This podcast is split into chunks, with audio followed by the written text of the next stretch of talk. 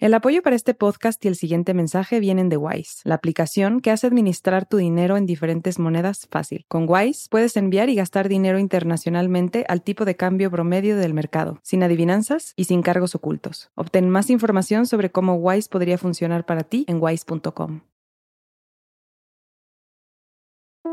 En Radio Ambulante Estudios nos obsesionan las grandes historias, pero sabemos que hay acontecimientos que no pueden contarse en un solo episodio. Por eso pronto llega a Central, nuestro canal de series. La gente escucha populismo y dice, populismo. ¿Alguien quiere un presidente populista? Y una de las historias más relevantes en el continente es la del presidente del Salvador, Nayib Bukele. ¿Nadie? Bueno, yo sí. El poder de Bukele abre una pregunta para toda América Latina. ¿Cuál es el punto en el que las promesas de la democracia ya no importan? Desde el próximo 17 de enero escucha Bukele, el Señor de los Sueños, una serie de seis episodios sobre cómo un publicista se convierte en político y convence a una sociedad de entregarle un poder sin límites. Puedes suscribirte desde ya, buscando Central en tu aplicación de podcast favorita o visítanos en centralpodcast.audio. Hola ambulantes, soy Daniel Alarcón. Como te contamos la semana pasada, estamos tomándonos un merecido descanso. Pero mientras tanto, estamos compartiendo episodios del Hilo, el otro podcast de Rambulante Studios. El Hilo es una buena forma de entender una región tan compleja como América Latina. Los estrenamos cada viernes en las distintas apps de podcast.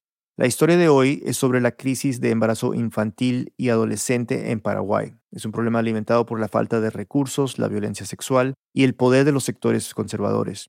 Este episodio es fuerte, pero creemos que es una realidad que deberían conocer. Los dejo con el episodio. Vení un poco.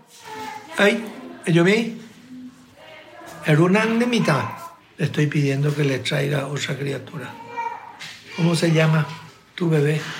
Milena Beatriz. Gracias. ¿Y vos cómo te llamas? Liz Diana.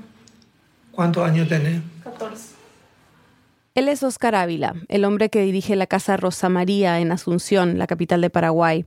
Este albergue recibe a niñas y adolescentes embarazadas. La casa fue creada, dice Ávila, para ayudar a la gente que está necesitando. Las niñas que pasan por un embarazo inesperado es uno de los sectores más desprotegidos en todo el mundo. El Señor dijo que lo mejor que se puede hacer es recibir a niños inocentes, niños que probablemente iban a ser abortados. En las últimas dos décadas, cuenta con orgullo, en la Casa Rosa María han ayudado a que nazcan más de 200 bebés. Ávila cree que las niñas, incluso las de 10 años, están preparadas para ser madres. Una vez que ven a la criatura, se sienten esa capacidad maternal que tienen, que se llama amor de continuidad. Tienen lo que le llaman algo que se dice capacidad maternal. Aunque tengan 10 o 12 años, las menores de las cuales nosotros recibimos, son las que más amor le tienen a su criatura. En Paraguay el año pasado 470 niñas de entre 10 y 14 años dieron a luz y 40 fueron hospitalizadas por aborto, según datos oficiales del Ministerio de Salud de Paraguay. La mayoría de estos embarazos son productos de una violación dentro del núcleo familiar. En 2020, el Fondo de Población de las Naciones Unidas lanzó una campaña por el embarazo precoz en el país con el lema Una niña embarazada es una niña abusada. Paraguay es considerado por algunos expertos una especie de laboratorio de ideas antiderechos, con una profunda influencia de la Iglesia y de movimientos antiaborto. En 2017 se convirtió en el primer país del mundo en prohibir los temas de género en las escuelas. En ese momento, el ministro de Educación, Enrique Riera, dijo que él podía quemar los libros que tuvieran contenido de género en una plaza. Las políticas públicas de prevención y educación sexual en el país son insuficientes y la prohibición del aborto es casi total, incluso si el embarazo fue consecuencia de una violación. Para entender las consecuencias de esta realidad y las raíces que la sostienen, basta con abrir las puertas de un sitio, la Casa Rosa María de Asunción, donde ninguna niña es considerada demasiado pequeña para ser madre.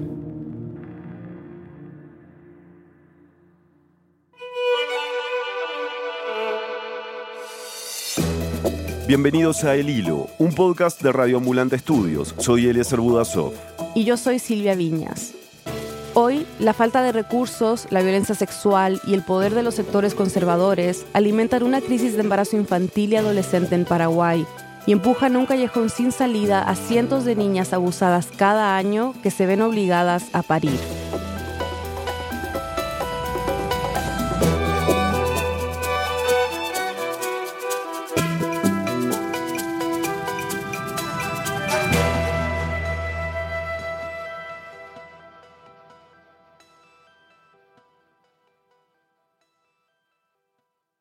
La Casa Rosa María es parte de una red de hogares administrados por iglesias en Paraguay para niñas. Se especializa en acoger a niñas embarazadas. Ella es Juliana Quintana, periodista del medio digital El Surtidor. A finales de 2022, Juliana investigó junto a Nathaniel Janowitz, reportero de Vice News, el caso de la Casa Rosa María, un lugar central para entender lo que ocurre con las niñas y adolescentes embarazadas en Paraguay. Por fuera tiene un acceso, pareciera libre, los días en los que se realiza misa. Hay un portón, uno atraviesa el portón eh, de mucho verde, porque está además en diagonal a una, a una plaza. Una vez que uno ingresa, hay como un lobby e inmediatamente eh, uno se topa con la iglesia, digamos, la parroquia que depende de la Casa Rosa María. Para entender cómo funciona el albergue, Juliana y Nathaniel decidieron visitar la casa durante la misa. Y una vez que terminó, vimos cómo iban saliendo de, la iglesia, digamos, las niñas con bebés en brazos, algunas embarazadas, niñas de alrededor 9 y 12 años. Juliana nos explicó que estas niñas llegan a la Casa Rosa María por diferentes vías. Las niñas que presentan una denuncia con su familia o no, son las que llegan a través de fiscalía a la casa. Es decir, cuando hay una denuncia por abuso o violación, pueden llegar a través de una orden judicial. Y si no hay una denuncia, como en los casos que vamos a conocer más adelante, llegan por la recomendación de conocidos de la iglesia o del albergue, por amistades, vecinos o agrupaciones religiosas que luchan contra el aborto. Muchas veces eh, por amiguismo o cercanía, digamos, con los directivos de la Casa Rosa María van derivando casos que, de los cuales se enteran o que van acompañando desde la parroquia de San Pedro y San Pablo. La mayoría de estas niñas vienen de familias pobres. Paraguay tiene una estadística muy alta de pobreza infantil. Según los datos oficiales, casi el 38% de los niños son pobres. Y muchos migran desde el interior a la capital buscando mejores oportunidades. En la casa Rosa María, las niñas transitan el embarazo y los primeros meses del bebé. Reciben alimentación, vestimenta y atención médica profesional. Juliana nos contó que allí les enseñan a cambiar pañales y a cuidar a los bebés. También reciben clases de oficios, peluquería, manicura, pedicura, bordados, cocina. Y ese es nuestro objetivo principal, acogerlas, darles la oportunidad de aumentar todo lo que es esa autoestima que tienen por el suelo, mucha vergüenza, mucho miedo, vienen de estratos sociales muy bajos, con mucha contaminación en su cuerpo, parásitos como infecciones. Vení un poco. Ávila se mostró muy abierto hacia la filosofía de la casa. Nosotros pertenecemos, si se puede decir, a una organización pro vida que no es muy bien vista en el nuevo orden mundial. Lo mejor, como dicen, es abortar, matar a un inocente dentro del seno materno. Juliana y Nathaniel le preguntaron a Ávila si estaba de acuerdo con continuar con los embarazos aun si las niñas habían sido violadas dentro de sus familias. ¿Por qué va a matar a un niño ¿por qué no se le mata al stepfather? Él es el que armó el lío. Él es el que tiene que morir. No el niño, el niño es inocente. O el tío o el violador. ¿Por qué vas a, matar a alguien que no tiene nada que ver, no puede defenderse? Según un informe de UNICEF y el Ministerio de la Niñez y la Adolescencia de Paraguay, el 80% de los abusos en el país ocurren en el entorno familiar de la víctima. Puede ser padre, puede ser tío, puede ser vecino, puede ser primo, hermano. Es habitual que en las familias de alguna manera exista un pacto de silencio, de que transcurran violaciones al interior de las familias, de los hogares, forma parte de, lastimosamente de una realidad en Paraguay. Ávila defiende la vida en cualquier circunstancia. Esto es del público conocimiento. Hay múltiples notas en medios de comunicación en las que ellos hablan abiertamente del trabajo que hacen en, en la Casa Rosa María. La opinión pública premia este trabajo.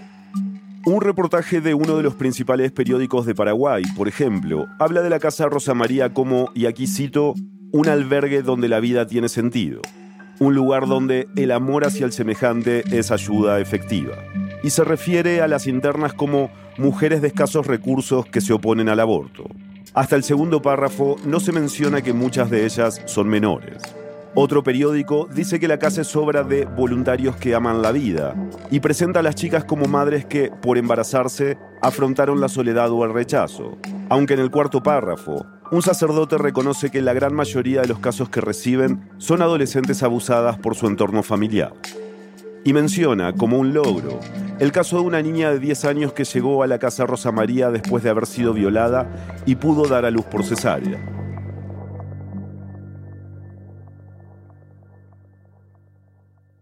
Pero a ver, qué horror. Yo tengo una hija de 14 años y es chiquita, pero chiquita, chiquita.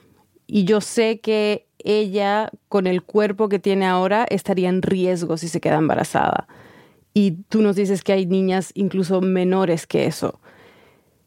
O sea, Ávila no sabe sobre los riesgos de que una niña quede embarazada y transite ese embarazo.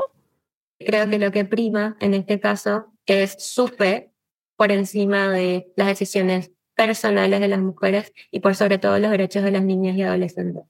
Los riesgos del embarazo infantil, tanto para la niña como para el bebé, están descritos largamente por distintos estudios. Según la Organización Mundial para la Salud, las madres adolescentes de 10 a 19 años tienen más riesgo de muerte, también de convulsiones, coma, infecciones en el útero o sistémicas y los bebés tienen mayor riesgo de tener bajo peso al nacer, nacimiento prematuro y afecciones graves. En la misma página del Ministerio de Salud de Paraguay hay información sobre esto. Allí se explica que los embarazos de niñas y adolescentes son considerados de riesgo o de alto riesgo. Y dice también, cito, que la menor no se encuentra en condiciones para afrontar un embarazo, ni física ni psíquicamente. Pero para Óscar Ávila, todo esto son cosas que se dicen en la prensa hasta este momento, contrario a todo lo que dicen los medios de comunicación, de que es muy peligroso que una niña tenga o dé a luz con un alto índice de mortalidad materna. Nosotros no hemos tenido ni uno solo. Tuvimos casos complicados por razones obvias que tienen que aparecer, ¿verdad? Pero han salido bien. La mayoría de las niñas y adolescentes embarazadas a las que llevan a dar a luz han sido abusadas. En 2022, la Fiscalía de Paraguay atendió 3.800 casos de abuso sexual, a los que se suman 900 casos de estupro, como se califican las violaciones a menores de entre 14 y 17 años. Aunque las denuncias han aumentado, existe un problema de su registro de casos, porque las víctimas suelen conocer a su agresor. Y suele haber un prejuicio en estos casos, creer que solo ocurren en las casas de las familias pobres. Esto transcurre en todo tipo de familias, en familias de clase media, en familias de clase alta, en familias humildes. Cuando no se trata de alguna forma de abuso sexual, como es en la mayoría de los casos de niñas y adolescentes embarazadas, entra en juego la falta de acceso a información y métodos de prevención. O en el caso de relaciones sexuales mantenidas entre pares, no han tenido acceso a la educación integral de la sexualidad o el acceso a servicios de salud sexual y reproductiva. Varios informes y especialistas plantean que en Paraguay la educación sexual se limita a brindar información biológica sobre reproducción y transmisión de enfermedades con un abordaje teórico y moralista. Hablar de embarazo infantil y adolescente, abuso sexual o aborto suele ser tabú en el aula.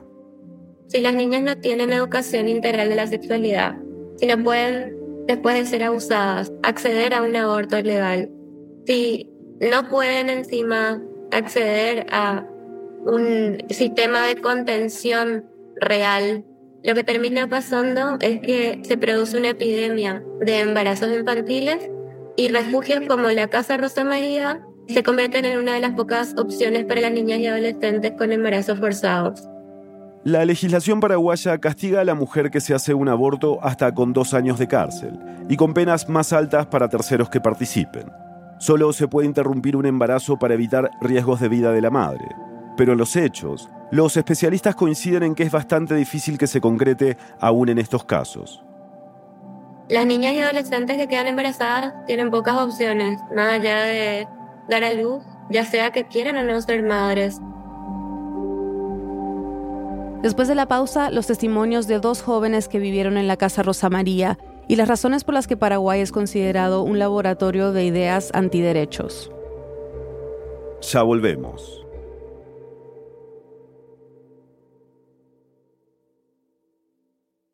This message comes from NPR sponsor Capella University. With Capella's FlexPath learning format, you can earn your degree online at your own pace and get support from people who care about your success. Imagine your future differently at capella.edu. This message comes from NPR sponsor E-Trade from Morgan Stanley. Take control of your financial future with E-Trade. No matter what kind of investor you are, their tools and resources can help you be ready for what's next. Now, when you open an account, you can get up to $1,000 with a qualifying deposit. Terms apply. Learn more at etrade.com/npr. Investing involves risks. Morgan Stanley Smith Barney LLC, member SIPC. E-Trade is a business of Morgan Stanley. This message comes from NPR sponsor ServiceNow, the AI platform for business transformation. AI is only as powerful as the platform it's built into. Enter ServiceNow. It puts AI to work for people across your business, providing intelligent tools to help remove frustration and supercharge productivity. And all of that is built into a single platform you can use right now. That's why the world works with ServiceNow. Learn more at servicenow.com/ai for people. This message comes from NPR sponsor Mattress Firm. How do you sleep at night? No matter what might be keeping you up, Mattress Firm can help anyone sleep. Mattress Firm will find you the right mattress from a wide selection of top brands at every budget. Plus, if you see a lower price somewhere else, they'll match it up to 120 nights with their low price guarantee. Get matched at Mattress Firm's Memorial Day sale and sleep at night. Restrictions apply. See mattressfirm.com or store for details. This election season, you can expect to hear a lot of news, some of it meaningful, much of it not. Give the Up First podcast 15 minutes, sometimes a little less, and we'll help you sort it out what's going on around the world and at home. Three stories, 15 minutes, Up First every day. Listen every morning wherever you get your podcasts. Estamos de vuelta en el hilo. Para entender el tipo de historias de vida que existen detrás de las niñas que llegan embarazadas a la Casa Rosa María, Juliana y Nathaniel hablaron con dos jóvenes, hoy adultas, que pasaron por ese albergue. Decidimos hablar con dos mujeres que ya salieran de la Casa Rosa María, hoy ya son madres, son mayores de edad y pueden tomar la decisión consentida de, de una entrevista. Una de ellas es Lucía, como vamos a llamarla. Decidimos cambiar su nombre para no exponerla. Lucía nació en una localidad del interior de Paraguay. Hoy tiene 28 años y dos hijos. Desde muy chiquita creció migrando de una casa a la otra. Yo era menor de edad, yo no tenía familia prácticamente, no conocía a mi familia, ya sea papá, mamá, ni hermanos. Desde chiquitita dejó su hogar en una casa en el interior del país a otras ciudades más cercanas a Asunción en las cuales casas de familia la recibían para que se ponga a trabajar en tareas domésticas. La intención era que estudie, trabaje y pueda salir adelante. En ese momento tenía 12 años. Uno cuando vive en casa de gente que no es tu familia, es normalmente muy poca gente es lo que le acoge como verdaderamente una familia y le trata como una familia. A no todo no llega esa experiencia de sentir ese amor y calor del hogar de familia, cosa que a mí no me tocó. En mis cumpleaños nunca a mí nadie me hacía una tortita y el que era sus hijos, que sí eran sus hijos, siempre hubo cumpleaños. Y son esos, esos pequeños detalles que a mí me hacía sentir sola, que yo no me sentía parte de esa familia. Le daban techo y comida, pero todo lo demás tenía que conseguirlo por su cuenta. Y bueno, y después el resto yo me tenía que batallar. Y yo entraba en la escuela y yo me tenía que poner todo. Y bueno, y así yo me compraba mi cosita para la escuela, ropa, zapatos, todo. Y después de un tiempo se fue complicando la situación a nivel familiar, se vieron como imposibilitados de seguir sosteniéndolo ahí, entonces tuvo que ir a otra ciudad con otra familia y empezar de cero de la misma manera, ¿no? Parecía que me arrancaban de mi hogar. Es como si fuera que me arrancaron así parte de mí en ese momento, porque así me sentí. La historia de Lucía se parece a la de muchas niñas que migran desde el interior del país y que llegan a la capital con la idea de estudiar y trabajar en casas de familia. Esta es una costumbre muy arraigada en Paraguay y a estas niñas suelen llamarlas criaditas. Que son las, las niñitas eh, que son arrancadas de sus hogares eh, o entregadas por sus propias familias para que sean trabajadoras domésticas en casas generalmente de centros urbanos en donde a cambio de educación en teoría y techo eh, trabajan, ¿verdad? Ella es Julia Cabello, abogada y coordinadora legal en Amnistía Internacional Paraguay. En muchos de los casos se puede dar incluso una situación de servidumbre, de esclavitud, ¿verdad? Es decir, porque puede ser que hasta exista el pago. En otros casos puede haber pago, pero ni siquiera se da esa promesa o esa contraprestación de estudios. Y eh, incluso eso está hoy asimilado como una suerte de trata. Se estima que en Paraguay hay unas 50.000 niñas, la mayoría son niñas, y adolescentes en situación de criadazgo, de acuerdo con los últimos datos oficiales de 2011. El criadazgo y el trabajo infantil doméstico son considerados trabajo peligroso asociados a la esclavitud moderna. Si bien no hay una legislación específica para el criadazgo, las autoridades y la justicia paraguaya han aplicado la normativa sobre trata interna para estos casos. A pesar de esto y de las numerosas recomendaciones para erradicarlo, en Paraguay el criadazgo sigue siendo una práctica arraigada, que suele aceptarse como un acuerdo voluntario entre las familias, incluso benéfico para la niña. Varios informes citados por UNICEF describen los riesgos de esta práctica para las niñas. Falta de educación prometida, lesiones relacionadas con la cocina, quemaduras y cortes, falta de atención médica, maltrato, abuso sexual y embarazos no deseados. También destaca que estas niñas son especialmente vulnerables a la trata para explotación sexual. Hay casos de niñas que, que murieron por golpistas dadas por sus patrones, ¿verdad? Es decir, casos de abuso sexual muchísimo. No es sencillo cambiar la mirada sobre esta costumbre, porque esta situación de servidumbre suele presentarse como una oportunidad. Sí, y se da como cierta perversidad, incluso diría yo, como una situación de aparente afecto. Es decir, la niña en muchos de los casos le llama madrina o padrino a sus patrones. En otros sí, es directamente patrón y la, patrona, pero en otros casos se da como esa suerte de vínculo, de cariño, pero en el fondo son abusos, son abusos tremendos. Para Rosalía Vega, directora ejecutiva de Amnistía Internacional en Paraguay, el problema va más allá de una cuestión de clase. Es un problema profundo, creo que no solamente guarda relación con una cuestión estructural, sino también con una cuestión cultural.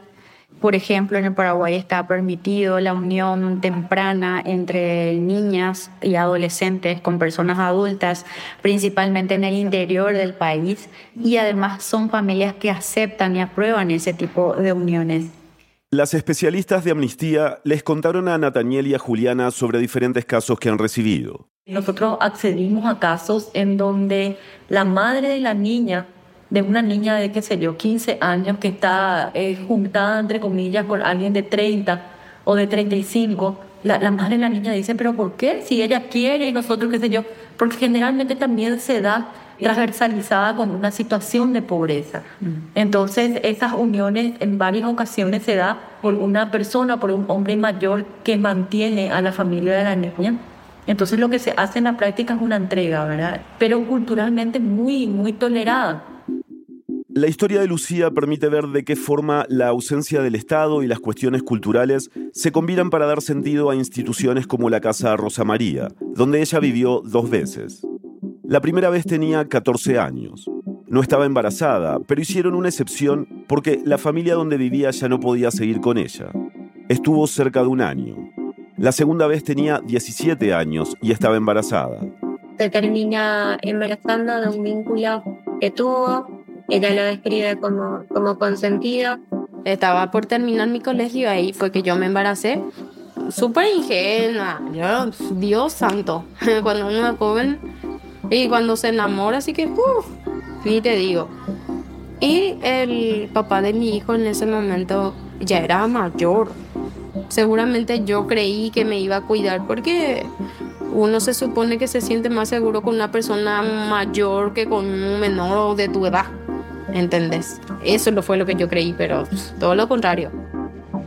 No me cuidó, me embaracé, yo no sabía. A los cuatro meses me enteré. Y bueno, yo dije, no, no, no, no, no, no quería saber nada, nada no quería saber.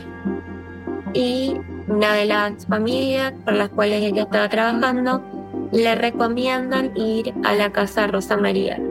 Estaba llegando a su quinto mes de embarazo.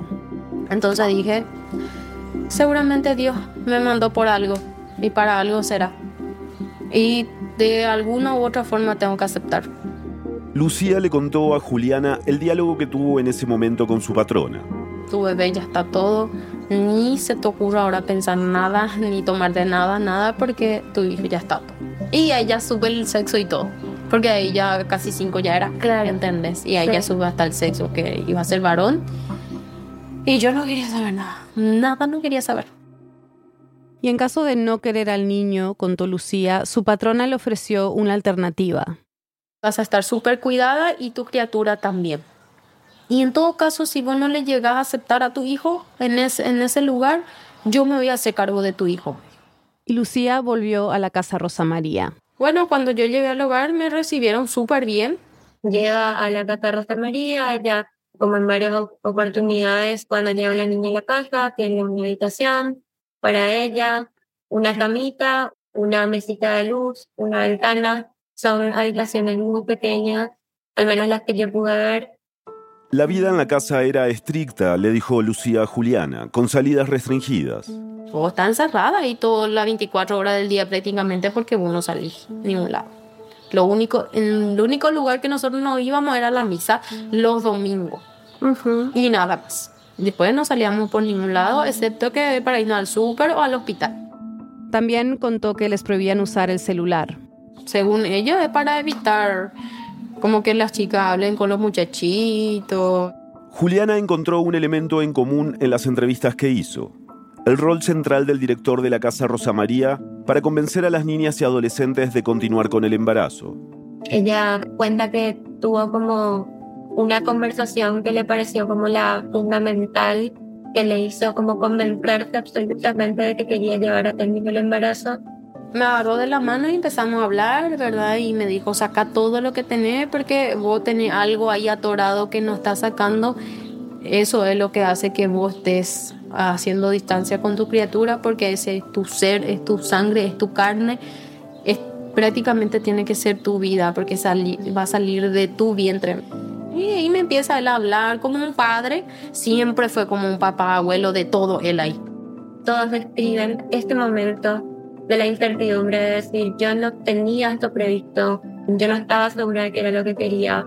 Sin embargo, terminan como, como llegando a la conclusión de que, es lo que les queda. Lo mismo le ocurrió a Gabriela, otra mujer que pasó por la casa Rosa María cuando era adolescente. También hemos cambiado su nombre para proteger su privacidad. Hoy Gabriela tiene 27 años. En ese momento tenía 17 y en una parroquia vendía chipaguazú, un pastel típico de Paraguay. Ella tiene una situación de vida terrible, Su entonces pareja le sugiere que se ponga en contacto con este grupo y las pone en comunicación. Gabriela había intentado abortar con pastillas que había conseguido en el mercado ilegal, pero su embarazo ya estaba muy avanzado.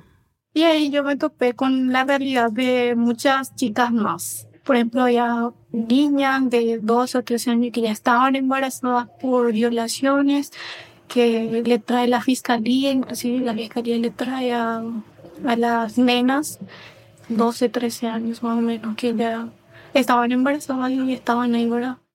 En el relato de Gabriela también aparece la influencia que tuvo Ávila sobre su decisión. También empecé a, al señor Ávila, tipo, me, me obligaba, me, me decía, toca tu panza, decirle a tu madre que le querés, así, porque yo no quería saber nada. Todavía en ese entonces de esto. Te veía también ahí en la casa como las niñas le querían a sus bebés, le cuidaban, le mimaban. Y yo dije, porque yo mi miedo era como yo iba a ser mamá, sí, tengo 17 años, yo no sé nada eso. Y como veía que ella podía, tipo dije, yo también voy a poder, dije, ahora sí, ellas pueden, porque yo no voy a poder. Juliana dice que el caso de Gabriela es diferente al de Lucía, cuya historia podría ser tomada como un ejemplo emblemático de lo que buscan en la Casa Rosa María. Ella queda en contacto con los administradores del hogar, eh, es súper agradecida y da la impresión de que se siente como endeudada con, con ellos de alguna manera. En el caso de Gabriela, sin embargo, se nota una distancia mucho más clara, mucho más evidente Gabriela cuenta que le hubiese gustado manejar información porque en ese entonces incluso no sabía lo que era un preservativo, lo pone ella como ejemplo, ¿no? Yo no le juzgo a nadie, ¿verdad? O sea, es decisión de cada uno, pero sí que eso también yo estoy en desacuerdo, por eso ahora ahora que estoy así, me decidí alejar un poco también de la iglesia porque muchas cosas no me gustan tampoco, ¿verdad? Yo, por ejemplo, estoy de acuerdo en que a las chicas, o sea, a las jovencitas se le enseñe desde temprano, por ejemplo, cómo cuidarse, porque yo, por ejemplo, no recibí eso, yo no sabía ni qué lo que era eso, ¿verdad? O sea, como... el preservativo. Sí, ¿entendés? Es difícil pasar por un embarazo adolescente. Difícil es ser una mamá adolescente muy difíciles y mejor si uno puede prevenir que prevenga. Claro, sí, sí, sí. sí. Bien, bueno, hablemos entonces más amplio fuera de esta casa. ¿Qué más hacen los políticos o grupos antiderechos en Paraguay? Como que, ¿Qué tan influyentes son? Los grupos antiderechos son profundamente influyentes en, en la política paraguaya, en especial en los partidos conservadores. Nosotros tenemos un el gobierno colorado, que es el mismo partido que viene gobernando desde la dictadura Alfredo Stroessner con una brevísima interrupción. Y ese, digamos, este partido también se autoproclama pro vida, pro vida, pro familia, defensor de la patria. Para entender cómo esta perspectiva se traduce en políticas públicas que afectan a todos, Julián y Nathaniel también entrevistaron a Mirta Moragas, abogada de derechos humanos y feminista, que estudia estos movimientos conservadores y su influencia en Paraguay. Una de las prioridades de los grupos antiderechos es la lucha contra el género en la educación, contra la educación integral de la sexualidad y sobre todo en el ámbito de la educación. Porque finalmente ahí es donde está la batalla cultural. Se refiere a la Iglesia Católica, a grupos evangélicos que han crecido en los últimos años y también a colegios privados, asociaciones de padres. Como hay un match de agendas, digamos, entre los partidos tradicionales que ya tienen espacio político y la Iglesia evangélica, es que los referentes evangélicos terminan en los partidos tradicionales. Por ejemplo, el ex pastor evangélico Arnoldo Bins, que fue senador por el Partido Colorado y se convirtió en ministro de Obras Públicas los primeros cuatro años del gobierno de Mario Abdo Benítez o Eduardo Peta, un líder evangélico que fue nombrado como ministro de Educación al comienzo de la gestión. Durante su paso por el ministerio, Peta prohibió la circulación de una guía de educación sexual integral para docentes y promocionó que pastores evangélicos dictaran seminarios a docentes y estudiantes. Según Mirta Moragas, Paraguay es un territorio fértil para experimentos de grupos antiderechos. Ella dio varios ejemplos, como la prohibición de la educación de género en 2017, de la que hablamos al principio, o la creación de un registro de no nacidos para fortalecer el marco legal contra el aborto. Lo que está pasando en los últimos años es que es como una especie de laboratorio de cuestiones antiderechos o de cuestiones antidemocráticas incluso, apelando a esa invisibilidad, digamos. O sea, esa invisibilidad hace fácil de que pruebes cosas que después se hacen en otros países.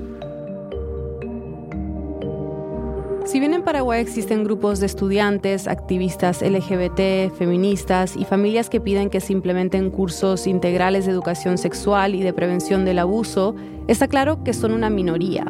En abril de este año, el Partido Colorado volvió a ganar las elecciones. Santiago Peña, que asumirá la presidencia en agosto, ha dicho que está en contra de la agenda globalista y en contra del matrimonio igualitario y el aborto. En mayo, el municipio de la ciudad de Asunción, donde está la Casa Rosa María, se declaró pro vida. Pero este no fue el primer nombramiento de este tipo. Al menos 10 ciudades paraguayas ya han sido declaradas así.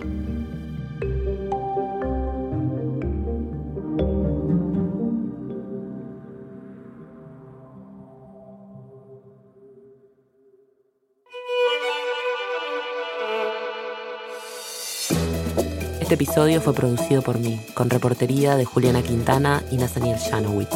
Lo editaron Silvia y Eliezer. Bruno Celsa hizo la verificación de datos. La mezcla, el diseño de sonido y la música son de Elías González. El resto del equipo del hilo incluye a Daniela Cruzat, Mariana Zúñiga, Analía Llorente, Samantha Proaño, Paola Lián, Juan David Naranjo Navarro, Elsa Liliana Ulloa, Natalia Ramírez y Desiree Yepes. Daniel Alarcón es nuestro director editorial y Carolina Guerrero es la CEO de Radio Ambulante Estudios. Nuestro tema musical lo compuso Pauchi Sasaki. El Hilo es un podcast de Radio Ambulante Estudios. Si valoras el periodismo independiente y riguroso sobre América Latina, te invitamos a unirte a nuestras membresías. Al donar estarás contribuyendo directamente a que el hilo siga reportando sobre nuestra región. Visita el hilo.audio barra apoyanos. También puedes seguirnos en redes sociales, recomendar nuestros episodios y suscribirte a nuestro boletín de correo.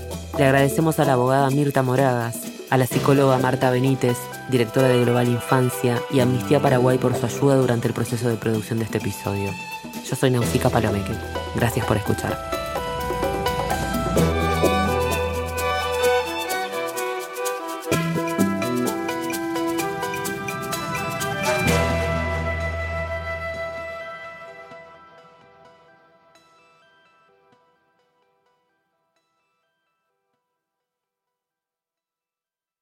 This message comes from NPR sponsor Planet Oat. No deep thinking here. Planet Oat oat milk is rich, creamy, and an excellent source of calcium with vitamins A and D. Also, Planet Oat's unsweetened varieties have zero grams of sugar. Visit planetoat.com for more.